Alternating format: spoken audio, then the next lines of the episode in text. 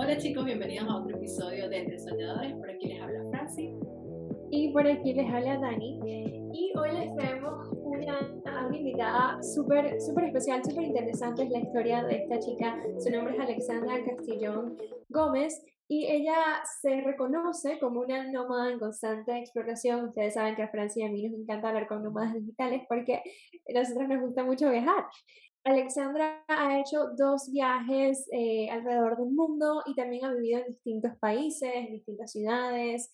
Y bueno, ella, ella nos cuenta que esos, esos recorridos que ha hecho es lo que le ha permitido ahora eh, descubrirse como escritora, algo que siempre había querido hacer y por fin se atrevió a hacerlo. Y bueno, una, una de sus primeras novelas, que fue Me muero por vivir, fue seleccionada como una de las mejores 20 obras autopublicadas en el 2020 y también eh, fue seleccionada para la Feria Internacional del Libro de Bogotá.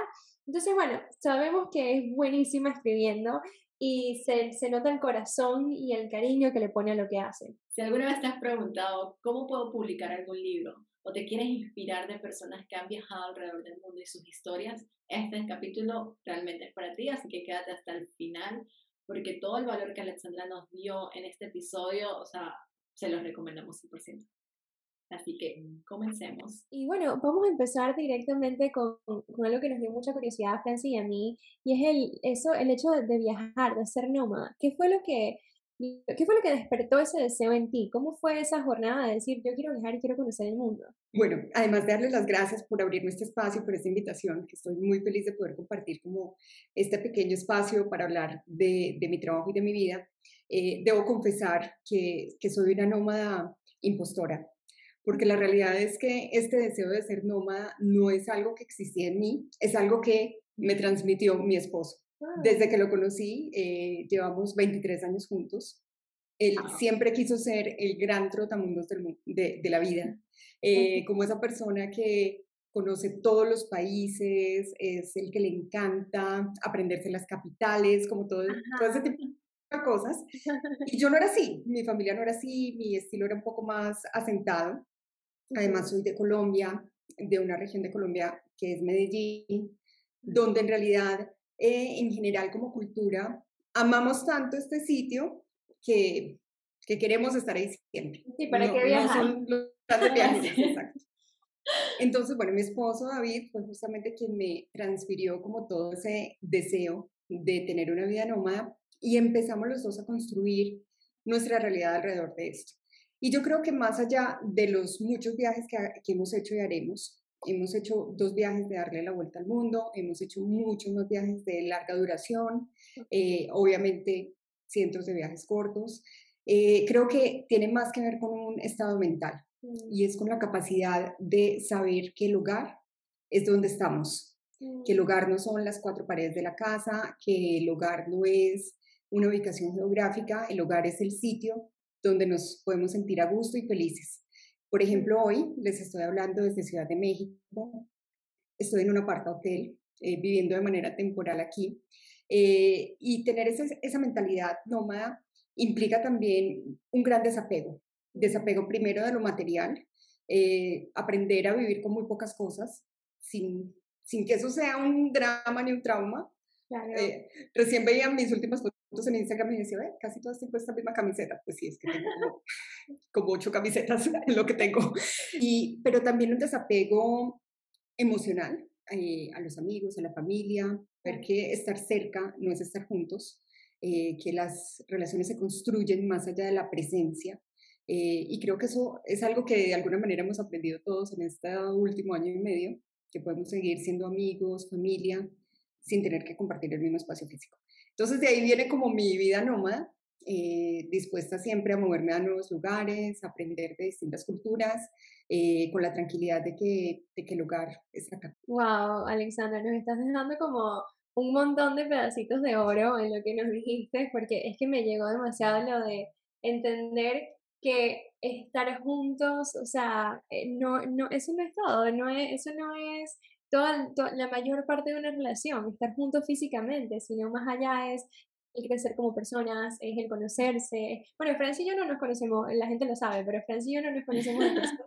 Y eso como que lo tenemos claro de que no importa dónde estemos, igual estamos conectadas, estamos haciendo lo que amamos, o sea, eh, eso me llegó bastante. Tal cual lo que tú dijiste, o sea, las conexiones no se hacen por estar juntos en realidad, y eso me lleva, bueno, más vamos a ir hablando un poquito más adelante, pero parte de, lo que Alexandra hace es que ya ahorita eh, es escritora y ha escrito ya tres novelas, yo tuve la oportunidad de leer una de sus, de sus novelas que me encantó. Entonces, al escucharla a ella hablar ya directamente con esta introducción que dio, es como que, ah, ok, ahora está encajando todo eso que yo leí en ese primer libro. Este, pero bueno, ¿qué, qué, qué situaciones en, este, en todo este viaje o en todo esto de, de ser ese nómada para ti sientes que ha sido difícil? O sea, ¿qué es lo más difícil que, que se te ha presentado a ti en la vida para llevar esta vida de ser nómada? Definitivamente ese desapego emocional.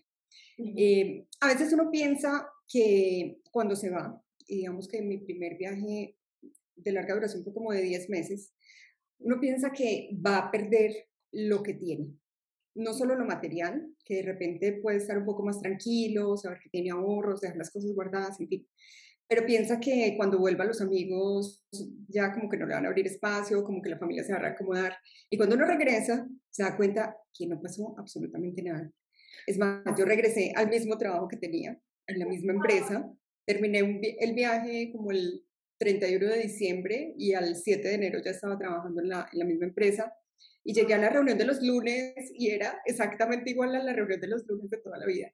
Entonces, eso es lo más difícil, yo creo, cuando uno da este paso, eh, desapegarse de eso, entender que no está perdiendo nada, que no se está perdiendo de nada eh, que el amor y que estas relaciones, digamos, realmente significativas y honestas prevalecen más allá de la, presencia física. Eh, y aprender a manejar otras cosas, aprender a estar presente en la distancia, aprender a llamar, aprender a escribir, bueno, como mantener ese contacto por otros canales. Entonces, eso fue lo más difícil. Y sigue siendo, porque evidentemente cuando no estamos con nuestra familia en momentos difíciles, pues es duro. Por ejemplo, mi papá eh, murió de COVID este año, yo no pude ir, no pude estar con mi mamá, no pude estar con mi familia. Entonces, como que son momentos difíciles, son momentos muy difíciles, pero que de alguna manera también nos dejan muchísimos aprendizajes y, y nos ayudan a entender realmente qué es lo importante en las relaciones que construimos. No, wow, sí, definitivamente. Francis, yo estábamos buscando como que el tema principal de este episodio y creo que al hablar contigo, una de las palabras que me llega es ese desapego, ¿no? Ese soltar, ese, y, y lo, nos contabas al principio antes de empezar a grabar, que tú vienes de otra carrera completamente diferente, ¿no? Y estaba pensando que cuando estabas hablando, el desapego que tuviste que pasar para soltar esa identidad y convertirte entonces en esta nueva persona. Cuéntanos un poquito acerca de ese cambio. Eh, dijiste que eras ingeniero en sistemas y luego empezaste a escribir, pero ya después de 20 años de carrera, cuéntanos cómo fue eso. Así es, yo estudié ingeniería de sistemas eh, y trabajé en gerencia de proyectos principalmente y luego en mercadeo. Em, y, y, bueno, fueron como muchos años de, de, una gran satisfacción profesional. Realmente viví mi profesión de una manera muy intensa y, y, muy feliz. O sea, no es como que yo me despertara y dijera, odio mi trabajo, odio los lunes, para nada. Cada uno de mis trabajos fue súper feliz, tuve muchas oportunidades muy lindas. Sin embargo, ser escritora era algo que estaba más profundo en mí. Es decir, es como ese anhelo que yo tenía siempre desde niña. Y yo era como la niña que tenía la máquina de escribir y sin saber escribir tecleaba. Y fui la niña que a los tres años le dijo a la mamá, quiero aprender a escribir y mi mamá me enseñó. O sea, era, era como esa esencia verdadera que había dentro de mí, que yo cubrí con esta identidad de ser ingeniera, porque se me dan muy bien los números y porque, bueno, esto me gustaba también. Em, entonces fueron años en los que ese lado B estuvo ahí latente, en el que yo igual escribía, iba a cursos, iba a talleres, adelante estudios en hermenéutica literaria, pero tenía también mucho miedo, porque es que cuando ya era una persona muy exitosa en un área, pensar que iba a empezar en otra y que tal vez no era tan buena, iba a fracasar, a nadie le iban a gustar mis libros, ¿Qué tal si soy súper mala? Entonces, como que todos esos miedos de cómo suelto esto, que va muy bien y va por muy buen camino, para emprender algo que, que es tan incierto. Todo nuevo emprendimiento es incierto, pero eh, creo que el arte tiene un nivel más de incertidumbre. Entonces, claro, eh, eso, fue, eso fue una decisión muy difícil y fue una decisión que tomó muchos años, pero que tomó también un segundo Eh, el primero de enero de 2019, yo escribí en mi cuaderno, en mi diario, este año voy a escribir y publicar mi primera novela. Esa es la decisión de un segundo, que obviamente venía de años de, esto aquí dar, dar, vueltas y vueltas. Eh, y cuando tomé esa decisión dije como, ya, cierro los ojos, salto y al que no le gustó, no le gustó, no me importa, el que me critique, me critica, no me importa, eh, seguramente al principio no venderé muchos libros, no me importa, pero esto es lo que realmente con mi corazón yo quiero seguir haciendo el resto de mi vida. Y bueno, y así fue como esa transición de dejar de ser ingeniera y de trabajar en mercadeo a dedicarme a la escritura y a la literatura en particular. Wow, no, me, me encanta escuchar eso y es como algo que nosotros eh, promocionamos mucho aquí en Entre Soñadores, en la comunidad como tal, es eso, o sea, es como ir a hacer lo que te apasiona realmente. Ir por esos sueños que uno tuvo desde niño tal vez, que por la sociedad, por las cosas de la vida normal, uno se, se movió a otras carreras, hizo cosas diferentes, pero realmente eso a lo que uno vino, o ese propósito, que a veces está muy, muy trillado del propósito, es como que uno en esa búsqueda de qué es eso, pero yo creo que simplemente con pensar y, y, probar varias cosas diferentes, o sea, en ti vemos que realmente tú ya lo traías, ya lo tenías desde chiquita, ya estabas muy clara de que realmente querías eso, pero simplemente te tomó un tiempo para aceptarlo, por así decirlo, de decir, esto es lo que realmente quiero hacer. Y como tú lo dices, ¿sabes? que esto es lo que yo quiero hacer por el resto de, de lo que me queda de vida. Entonces, qué bonito ver eso, recordarle a las personas que nos están escuchando de que no importa en la edad, no importa el tiempo, uno puede volver y retomar eso. Y era lo que decía Dani, como que ese cambio de switch, de ese desapego de lo que yo era a lo que ahora quiero ser, es muy difícil. O sea, no es algo que como que sea tan fácil llegar a ese punto. hay quisiera agregar algo y es que aprendí algo muy valioso. Nunca empezamos de cero. De repente uno dice como, a ver, ¿cómo paso de ser ingeniera a ser escritora de literatura? Eh, primero, todo lo que hemos vivido nos aporta En, en, experiencia, en conocimiento, a eso nuevo que estamos haciendo. Pero también la red de apoyo, las conexiones, los amigos, eh, se convierten como nuestra malla de contención que nos ayuda en esto nuevo. Y ahí yo siempre digo como yo elijo rodearme de personas que realmente me quieren ver exitosa y feliz, porque a veces la gente dice, hablas demasiado de tus proyectos, ¿qué dirán los envidiosos? No, los envidiosos que sigan su camino, no me importa. Yo me rodeo de la gente que me quiere.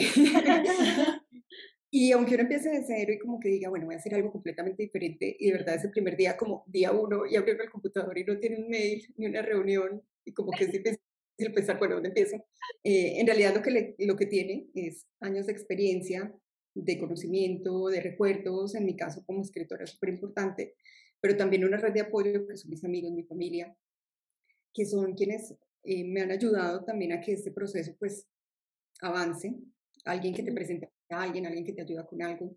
Creo que eso, no importa qué cambio demos, siempre, si hemos construido unas buenas bases, pues va a estar ahí también. Eso me llega bastante de lo que acabas de decir y creo que fue un aha moment para mí porque no, nunca había pensado eso de que, de que no empezamos desde cero. O sea, siempre había tenido esa, hasta ahorita, esa concepción de que, ay, sí, volvemos a empezar algo nuevo y estamos empezando desde cero. Pero tienes toda la razón, no empezamos desde cero. Tenemos todo eso que ya venimos coleccionando y bueno, lo de la red de apoyo es algo que a Francine nos apasiona porque sabemos el impacto que, que, puede tener estar con personas que te entiendan, que te apoyen, que crean en ti, que te quieran ver triunfar. O sea, allí puede estar la diferencia entre si vas y lo, y lo persigues o, o, si vas y lo persigues y es mucho más fácil, mucho más difícil, ¿sabes? Porque entonces estás escuchando a otras personas diciéndote, no, no puedes, ¿qué estás haciendo? Vuelve a ser ingeniera. Mira, ¿qué te pasa? Porque vas a ir a escribir. O sea, ¿sabes? ¿Qué, qué diferencia es empezar así que empezar con gente que, que te esté apoyando y que crea en ti. Entonces, sí, eso fue un aha moment para mí ahorita. Ajá, y entonces ya cuando empezaste en ese camino, de, dijiste que en enero del 2019 fue cuando decidiste irte allá. Esos miedos, o sea, ¿qué, ¿qué recomendación nos puedes dar a las personas que nos están escuchando? Porque cuando tú te sientes y dices, ok, voy a empezar, como decía, abro el computador y estoy en cero, aunque ya sabemos que no estoy en cero completamente, tengo la experiencia para continuar y para poder hacer ¿Cómo hiciste para, para trabajar todos esos temores, esa incertidumbre, como estabas diciendo, en el área de la parte de, arte, de, de, que por lo menos con la parte del libro tú eres eh, escritor independiente también, y es como que muchas cosas que nosotros tenemos que tener en cuenta, que a veces uno dice, no tengo que buscar la persona, si voy a tener el dinero para hacerlo, o sea, cuéntanos un poquito más de, de, de todo ese proceso que tuviste que pasar para sacar tu primera novela. Lo primero que diría es que el miedo no desapareció ni ha desaparecido Creo que más que pensar que el miedo se va o que lo dominamos, es como esa frase que dice, si tienes miedo, hazlo con miedo. Pues sí, hay que hacerlo, hay que hacerlo con miedo, aunque no le, esté en pánico. Entonces lo que yo hice fue como tomar todo eso que había aprendido tantos años, especialmente como ese lado de ser gerente de proyectos, y dije, bueno, voy a enfrentar esto como si fuera un proyecto. Esto es lo que yo sé. Sé cosas de literatura, obviamente, he estudiado, me he preparado, he trabajado con muchos escritores, pero, pero donde me siento más cómoda es siendo ingeniera, entonces voy a convertir eso en un proyecto. Ese primer año, en 2019, yo continué con mi trabajo, en el que estaba mi trabajo corporativo, y la escritura era como algo paralelo. Entonces creé un proyecto con cronograma, con entregables, con recursos, pensé, bueno, ¿quiénes tienen que apoyarme en este proceso? Porque pues no sé nada, nunca, es, nunca he publicado un libro, ¿qué tengo que aprender? ¿Qué dinero necesito? Entonces como que lo enfrenté como si fuera un proyecto, casi como si un cliente hubiera llegado a mí y me dijera, listo, vamos a hacer este proyecto. Yo, ok, bueno, dime tus requerimientos y, yo armo acá eh, el archivo. Entonces en ese momento eso fue lo que a mí me sirvió y me ayudó. Y por eso creo, y esta sería como una invitación a todas las personas de, la comunidad de Entre Soñadores, por eso creo mucho que no empezamos de cero, porque ese conocimiento en este caso fue lo que a mí me ayudó a crear lo que quería hacer, eh, generar a partir de lo que ya sabía, lo que quería no.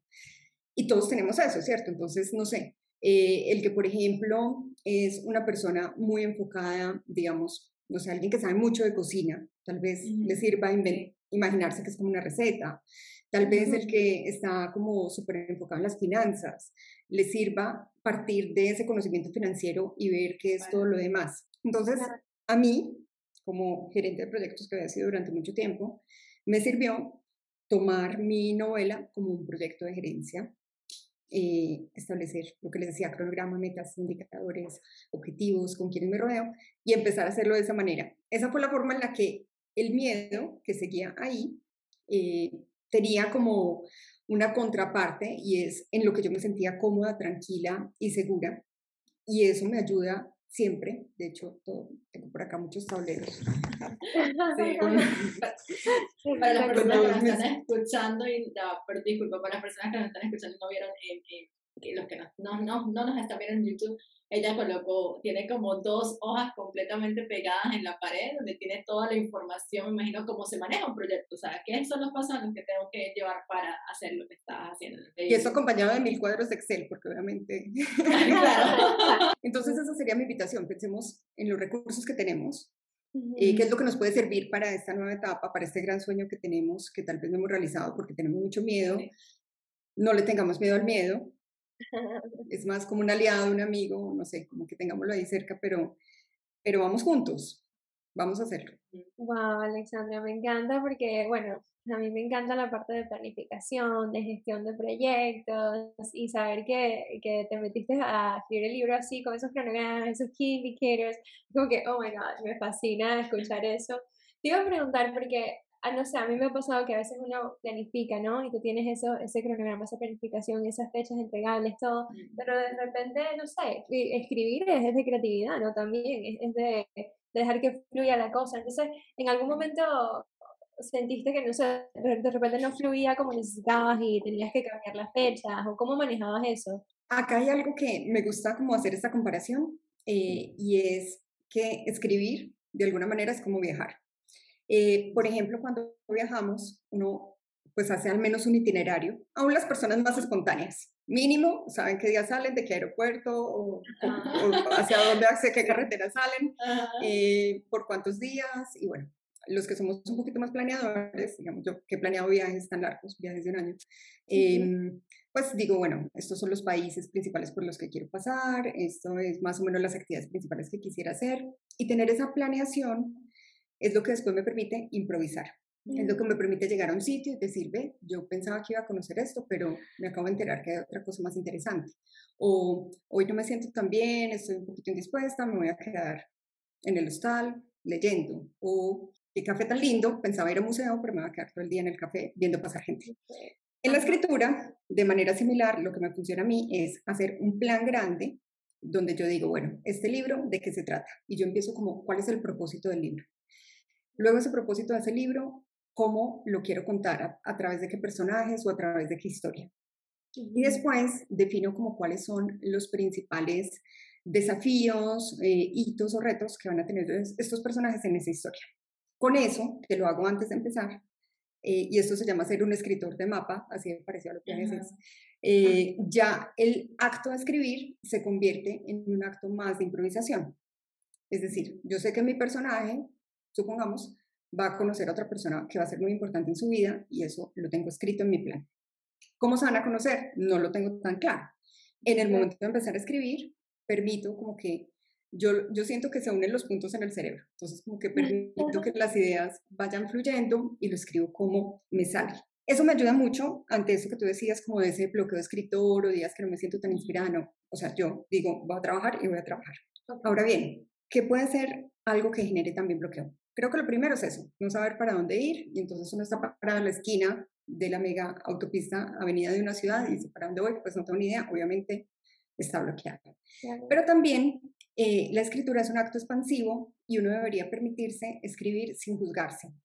Es decir, yo empiezo a escribir y no estoy corrigiéndome. O sea, mi primer borrador tiene errores de tipeo, eh, asterisco, asterisco, averiguar esto como, se, como realmente es asterisco, asterisco. Ah, es decir, es como una carrera contra reloj para permitir que las ideas salgan de mi, de mi cerebro. De hecho, llevo un Excel con cuántas palabras escribo por minuto y por día y todo, eh, porque es como sale. ¿Qué va a pasar después? En los procesos de revisión y corrección, que son procesos más introspectivos y mucho más racionales, hay grandes partes de eso que borro, que cambio, que en un cuarto borrador vuelvo y cambio. Entonces, lo que me permite no tener ese bloqueo es, primero, planificar y tener como al menos una idea de cuál es el destino, hacia, hacia dónde voy. Y segundo, no juzgarme en el camino. Volviendo al ejemplo, pues si hoy me quedé en un café todo el día y no fui a conocer la mega atracción de la ciudad, pues no importa, no me juzgo, esto era lo que quería hacer hoy. Eh, y esa es la forma en la que me ha permitido a mí escribir con mucha velocidad. De hecho, mi meta es escribir más o menos cuatro novelas por año. No he llegado ahí, pero esa es como mi meta porque sé que aplicando como esta metodología es completamente viable. Me iba a decir, me encanta escucharte eso porque por lo, yo, a ver, yo admiro mucho a la gente que sabe escribir. Yo siempre he dicho que yo, eh, para escribir no me va. Pero entonces escucharte la manera estructurada de cómo lo hace, o sea, mi cabeza hizo como todos los clips de que cuando yo a veces quiero tratar de escribir y no sé por dónde empezar, ok, voy a colocar ciertas ideas principales y de ahí comienzo a la historia. Y algo que te iba a preguntar era eso mismo de, de dónde salía toda esa inspiración de esas novelas. O sea, es la primera vez que yo leo una novela como tal. Y, y, cuando estaba diciendo para las personas, obviamente en la caja de descripción va a estar toda la información donde pueden descargar el primer capítulo de las tres novelas que eh, Alexandra tiene y si les gusta pueden ir a comprar sus libros en Amazon y bueno, toda la información va a estar en la cajita de descripciones, pero a mí me pasó eso, yo llegué mientras que estaba buscando de qué era lo que Alexandra hacía, sus novelas, y descargué la primera, me enamoré de una, o sea, de realmente el storytelling que, que tú tienes allí conecta. O bueno, a mí porque me gusta viajar, tal vez eso fue como parte que hizo que me atrajera a, a, a leer esa, esa novela. Pero cuando estaba leyendo, me hacía a mí las preguntas, o sea, ¿de dónde sacaste toda esa inspiración y toda esa historia que, que cuentas allí? Ya obviamente escuchándote y de haber investigado un poquito más de ti, la parte de los viajes, pues me imagino que viene de toda esa experiencia, de los viajes largos que has hecho eh, por tu parte. Pero, no sé, cuéntanos un poquito más de, de, dónde sale todo eso. Bueno, solo para dar un poco de contexto, eh, esta primera novela que leíste, que se llama Me muero por vivir, Así. para los que están viendo el video. Viendo por YouTube. Acá la tengo. La recomiendo 100%, por favor. Vayan y la. Me muero por vivir eh, es la historia de una pareja de Sofía y Pablo. A ella le diagnostican una enfermedad que es la esclerosis lateral amiotrófica y le pide a su esposo que le cumpla su sueño, el sueño de ella de viajar alrededor del mundo. Mm. Y Pablo se va entonces a un viaje de un año por el sur de África y el sudeste asiático y en ese año pues él va como descubriendo realmente quién es, eh, la enfermedad de ella va evolucionando, la distancia, se va acrecentando por muchos motivos, no solo la distancia física, como lo que les decía antes, sino la distancia emocional. Eh, y bueno, esta es una historia que en mi, en mi propósito comenzó con la idea de creo en el amor que todo lo puede. Sin embargo, no es una historia como netamente romántica ni un romanticismo clásico. Realmente es una historia en la que hay mucho de viaje, obviamente Pablo va viajando por todos estos países y nos va contando lo que va conociendo. Eh, está el tema de la enfermedad, que está enfocada más desde la resiliencia y de cómo ella logra, eh, a pesar de ser una enfermedad tan difícil, eh, salir adelante. Y bueno, yo como que conecté estas ideas y dije, bueno, ¿cómo puedo contar esta historia del amor que todo lo puede? con un viaje, eso lo tenía clarísimo, quiero hablar de un viaje largo, porque es como lo que me apasiona muchísimo. Y pues bueno, una, un inglés que conocí en un viaje justamente, en, estábamos en Malasia, nos contó que él se había divorciado porque a su esposa le habían detectado una enfermedad muy grave y ella le había exigido que se separaran para que él no tuviera que sufrir como la enfermedad con ella. O sea, lo amaba tanto que prefería que él siguiera viviendo una vida muy plena. Y esto no lo decía con lágrimas en los ojos, o sea, con un amor de verdad muy profundo. Entonces, bueno, yo como que conecté todas esas ideas y de ahí surgió Me muero por vivir.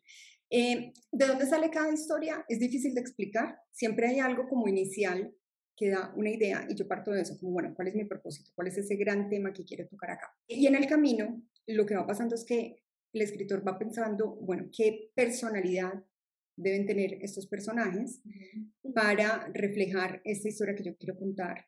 O, por ejemplo, Sofía es súper controladora y esta enfermedad que le da no le permite controlar su cuerpo. Entonces es como la cachetada más grande del mundo. O sea, quieres controlarlo todo, pero no puedes controlar tu cuerpo. Em, Pablo, a Pablo le gustaba quedarse en Medellín, en su casa, en su finca, y la esposa lo empuja a que se vaya a conocer el mundo, lo que menos le interesaba en la vida. Entonces es como pensar, bueno, quiénes son los personajes, qué podría aportar cada uno, cómo los voy llevando. Y luego el resto, de verdad, y muchos escritores dicen como, es como si a uno alguien le estuviera dictando el libro, es, es difícil de explicar. Eh, pero como les decía antes, yo siento que es más como que los puntos en el cerebro se van uniendo y un recuerdo, una imagen, algo que alguna vez vi en, de verdad, eh, digamos que mis libros siempre son sitios por donde yo he viajado o que vi en una película, pues se va conectando Siempre va a haber viajes en mis libros. Eh, en Detrás de mi nombre es México, Colombia, Argentina. En Entre Redes es Colombia, Nueva Zelanda y Turquía. Entonces, bueno, los viajes siempre están como súper presentes, eso sí, definitivamente. Algo que, que, ahorita se me vino a la mente y, lo tengo aquí porque yo le había tomado fotos a pedacitos de, del libro, este, que yo iba leyendo y lo iba compartiendo a Dani casualmente hace dos semanas. Bueno, este, este podcast tal vez va a salir más, más adelante, pero este episodio. Pero eh, en ese momento que yo estaba leyendo el libro, Dani y yo nos habíamos dado como una pausa porque veníamos trabajando eh, todo el año demasiado como apresurada, como que sí, esto tenemos que sacar aquello, y fueron dos semanas donde dijimos, hay que irle calmado. Y hubo una parte que quiero leer aquí que a mí me llamó muchísimo la atención, que marqué, que es para las personas cuando nos hacemos esa pregunta de que realmente cuando vamos, estamos haciendo ese, está cumpliendo un sueño, es preguntarnos por qué lo estamos haciendo y qué es lo que estamos haciendo. Y entonces decía, claro, en este momento eh, Pablo le estaba cumpliendo el sueño a su esposa, pero él se hacía esa pregunta de qué significa viajar para mí, o sea, para él qué significaba viajar,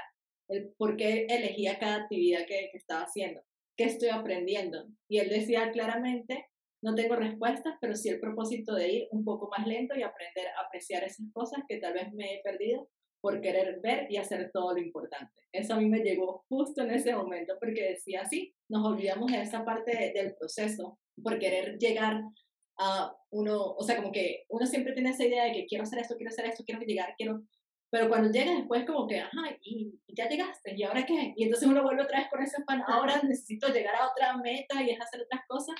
Entonces, en, en la historia tú es que marcas muchas cosas que, no sé, no sé si yo era las había vivido, eh, por eso era la conexión. En ese momento leí eso, me encantó. En la parte donde él le escribe a Sofía cerca de la montaña, ese, ese, ese, ese día donde él explica lo de la caminata y todo eso también me llegó. Eh, muchísimo en la parte de meditación cómo a Sofía le, le servía a ella con lo de la enfermedad. Esos son muchos tópicos que ahorita se están escuchando o que hemos vivido a través después de, de la pandemia. Es como, wow, Alexandra escribió eso en el 2019, cuando nada de esto tal vez las personas no conocían o no sabían. Y eh, esa conexión y esos puntos que, que colocaste ahí realmente, o sea, eh, me encantaron, me gustó muchísimo. Hay algo muy particular eh, de, un, de uno de los capítulos de la novela en la que Pablo está en Madagascar y se desata una epidemia de peste pulmonar. Antes de todo lo que hemos vivido, cuando yo contaba esta historia, porque a mí me pasó, o sea, yo estaba en Madagascar y hubo esta peste. Em, y cuando yo contaba eso antes de la pandemia, es muy distinto a contarlo ahora que cuando yo lo contaba antes y le decía a la gente, no, y estábamos ahí y empezaron a cerrar los vuelos y entonces empezaron a cerrar todo y como que la gente me decía, no, eso no puede pasar, imposible uno quedarse atrapado en un sitio. Obviamente, ya después de que todo lo vivimos, como que ya no nos impacta tanto, como, ay, sí, obvio, ya. sí, pero es verdad, ahorita que tú lo mencionas me hizo recordar ese, ese cuando estaba leyendo esto en ese momento, claro, yo no caía en cuenta que eso había sido antes de la pandemia, que tú lo habías escrito, o sea, al, al final yo sí como que lo relacioné, yo, ya, pero, que, o sea, estaba como confundida en qué momento de la historia había sido, pero wow, qué, qué impresionante, de verdad, que, que eso, increíble. Sí, sí, sí. Sí, y, y, me pasó, o sea, estaba ahí, era en el 2017 cuando me pasó, eh, y de verdad el miedo y el terror como de pensar, me voy a quedar encerrada en este país, eh, tan lejos de todo, porque pues obviamente no fue algo que surgió al mundo, es un país isla, que es muy fácil para ellos cerrarlo, controlar la, la, la epidemia. La, epidemia, sí. Eh, pero bueno, ya sí es diferente porque ya como que todos lo vivimos. No, está súper, está súper. Alexandra, y te quería hacer una pregunta. Y es que yo, bueno, nosotros hemos visto, mucha gente de nuestra comunidad eh, ha, ha, estado en ese proceso de que, wow, yo quiero lanzar mi primer libro o quiero escribir mi, tengo, tenemos una, una, persona que nos escucha todo el tiempo, Janelle, espero que nos estés escuchando ahorita, que tiene un montón de, de, escritos, de novelas que están en su mente, pero que quizás todavía no están eh, como que puestas en un libro como tal. tenemos otras personas que siempre están como que, ok, voy a trabajar en mi libro. ¿Qué les dirías tú a esas personas que están en ese proceso de sacar su primer libro? Bueno, primero quiero retomar algo que decía Francia antes, y es que yo creo honestamente que todos tenemos la capacidad de contar historias, Claramente tú eres una gran contadora de historias, seguramente lo has vivido en muchas circunstancias. Y tal vez lo que nos frena es pensar que una historia escrita tiene que ser súper perfecta en todo aspecto de corrección del idioma y de, y de uso de ciertas figuras literarias, etc. Entonces, ese también es como un bloqueo que podemos quitarnos porque la realidad es que lo, el corazón de lo que escribimos es esa historia que estamos contando. Y luego existen otras personas, como los correctores de estilo y los editores, que se encargarán de que ya las palabras queden perfectas, de que las ideas sean completamente comprensibles. Entonces, seguramente, y te invito a que te quites como esa creencia de que yo no sé escribir y no escribo muy bien, etcétera, porque sabes contar historias y esto es, cuento la historia, pero ponla en el papel. Bueno, entonces, en general, quienes quieran eh, escribir un libro, estamos viviendo un momento fantástico con la autopublicación en Latinoamérica todavía pensamos que la autopublicación es como algo de segunda categoría. Eh, pensamos que siempre tenemos que irnos por el camino en el que una editorial, y ojalá una de las cinco grandes del mundo, sea la que compre nuestros libros. Sin embargo, eh, por ejemplo, en mi caso, vivir en Estados Unidos me dio la oportunidad de entender que el orden del mundo también en esto está transformándose de una manera impresionante y que la autopublicación no solo es un camino que le permite al escritor eh, llevar su libro a, la realidad, sino que también le permite a los lectores tener acceso a esas ideas. Cuando yo tengo una idea, algo que quiero enseñar, por ejemplo, quienes quieran escribir un libro de no ficción y quieren enseñar algo, no escribirlo es como no compartirlo al mundo, es como quedarse con esa idea para ellos solos. Yo siempre lo veo así, o sea, como que yo pienso, quiero vender millones de libros. ¿Por qué? Porque es que yo tengo un propósito con mis libros y quiero llegar a millones de personas. Eh, entonces la autopublicación, mi primera invitación sería como no sintamos que tiene que ser el camino convencional o tradicional. Posiblemente en unos años como que hasta nos va a dar risa que antes pensábamos esto. Creo que estamos como en ese momento de transición. La autopublicación es un camino muy viable, pero sin descuidar ningún detalle. Es decir, necesitamos rodearnos de los profesionales que sepan hacer las cosas. En mi caso, principalmente, trabajo con una editora y correctora y con un equipo de diseño que se encarga de las portadas y de todos los mm, activos gráficos. Entonces, veamos que este puede ser un camino. Eh, adicionalmente, también les diría como es importante ponerse plazos para escribir, pero darse la libertad de hacerlo al ritmo que cada uno sienta que es el correcto. Eh, yo puedo escribir súper rápido porque planifico mucho y al momento de escribir me fluye un montón. Tal vez para otra persona sea más un proceso de autoconocerse, sea una reflexión personal que le exija emocionalmente mucho. Eh, sintamos que el ritmo es el ritmo, eh, pero con una meta concreta y clara. Creo también que, que, en la escritura algo que nos ayuda muchísimo es mantener eh, dos recursos muy a la mano. Uno de los recursos es la observación, independientemente de que sea ficción o no ficción, observar el mundo es lo que luego nos va a permitir como interpretarlo a través de lo que escribimos. Y el otro son los recuerdos. Eh, pero los recuerdos, que los recuerdos tienen mucho que ver con los sentidos, con entro a un templo y me huele a la mantequilla de Jack, no sé, como ese tipo de cosas.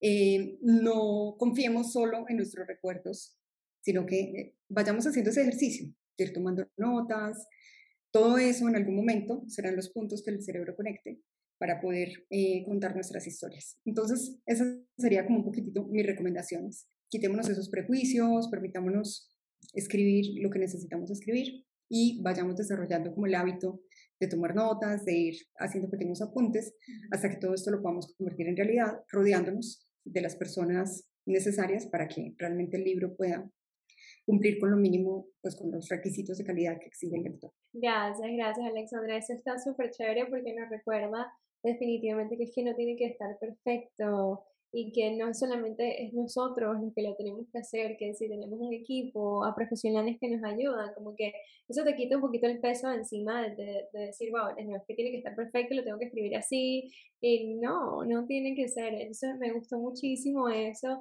Y bueno, yo creo que ya vamos a ir cerrando el episodio porque ya estamos llegando al final, así que cuéntanos, Alexandra, ¿cuáles son esas tres claves eh, tres mayores claves que tú pienses que, que, son necesarias para alcanzar tus sueños? Bueno, va a sonar como el resumen del episodio, pero definitivamente sí. la primera es que el miedo no es tu enemigo, el miedo es tu compañía, no hay que pensar que hay que matar al miedo, al miedo hay que hacerlo con miedo. La segunda es eh, no juzgarnos, permitirnos ser lo que queramos ser. Y la tercera, pues rodearnos de, de las personas que realmente nos puedan apoyar desde lo emocional, desde lo profesional, para que podamos salir adelante con, con todo esto que queremos lograr. Qué bueno, gracias Alexandra por eso, pero quiero agregar algo más que como nosotros estamos haciendo en esta nueva temporada, eh, muchas de las personas, es que a, a, las personas que nos escuchan les gusta mucho el episodio que Dani y yo hacemos acerca de confesiones, y es que es, en esta jornada de crear nuestros sueños, de ser emprendedores, van, siempre van a haber muchos altos y bajos, esa montaña rusa que ya todos conocemos y hemos pasado por allí, y hay muchas cosas que a veces nos callamos y como que nos da pena, miedo de decirlas. Obviamente siéntete la libertad de lo, que sea, o sea, no, no el compromiso, pero queremos hacerle esa pregunta también a las personas que entrevistamos, si tienen alguna confesión que nos tengan que hacer de esa jornada que han vivido para lograr esos sueños. ¿Qué nos pudieses decir? Bueno, mi confesión es que hoy en día, después de tener eh, mis tres primeras novelas publicadas y de ya planear las próximas tres, yo siento que soy como una recién egresada en este proceso de ser escritora. Eh, mis novelas han sido exitosas, Me muero por vivir es finalista del premio Isabel Allende al libro más inspirador de ficción. Por ejemplo, pues es para mí un reconocimiento súper grande. Mm, sin embargo, también lo que le digo aquí a mi círculo más íntimo es, estoy en el paso cero, o sea, es como si me hubiera graduado de la universidad hace un año.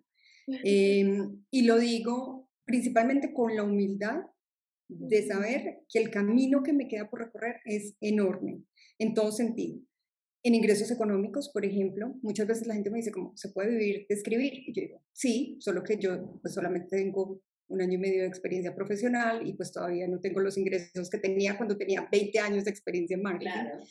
Eh, y en todo aspecto, o sea, lo que me falta para aprender es muchísimo pero en lugar de verlo como, o de intentar ocultarlo, o que no se den cuenta que es que yo no me las sé todas y que, y que posiblemente mis libros tienen miles de errores y todo lo demás, eh, es como estoy en este camino, estoy en este, en este camino gracias a los lectores. Cada lector que me dice lo que le gusta y lo que no le gusta me está enseñando y me está ayudando a aprender. Y la experiencia vendrá con los años. El día que sienta que me gradué, eh, pues pasará que me gradué no, bueno, que ya ascendí, que, ya, no soy la becaria de, la empresa.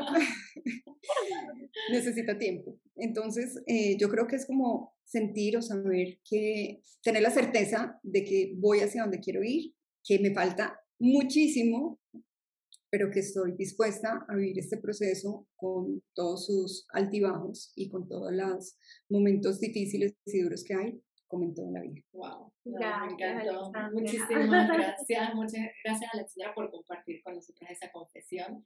Espero que le llegue a muchas las personas que nos están escuchando. Ya saben que si les llegó algo eh, compártanlo, eh, les vamos a dejar las redes obviamente de Alexandra para que le escriban, para que vayan y descarguen los capítulos de cada novela porque estoy segura que de algunas van a identificar. Yo leí el primero Me muero por vivir y lo recomiendo 100%, así que vayan y lo compran y lo, y lo leen porque, no sé, me llegó, me, me encantó, me encantó. Y bueno, creo que ahora sí, eso es todo por este episodio. Muchísimas gracias por, a todos los que llegaron hasta el final. Recuerden suscribirse a nuestro newsletter en www.entreseñores.com o eh, si tienen alguna, información, quieren alguna información, tienen alguna duda, cualquier cosa, nos pueden escribir por las redes sociales entre Soñadores Podcast, que estamos allí siempre dispuestos a conversar con ustedes y que nos digan qué quieren escuchar en otros episodios. Y ya saben, buscan a Alexandra también. Eh, cualquier parte del episodio que les haya gustado, taguenos, queremos saber qué fue lo que más les gustó, qué más les llegó de este episodio, así que bueno, Gracias, Alexandra. Bueno, pues muchísimas gracias. Estoy muy feliz de haber compartido este espacio, de tener la oportunidad de conocerlas y bueno, y obviamente invitar a todos los soñadores que hacen parte de esta comunidad a que sigan luchando y trabajando por eso que quieren lograr.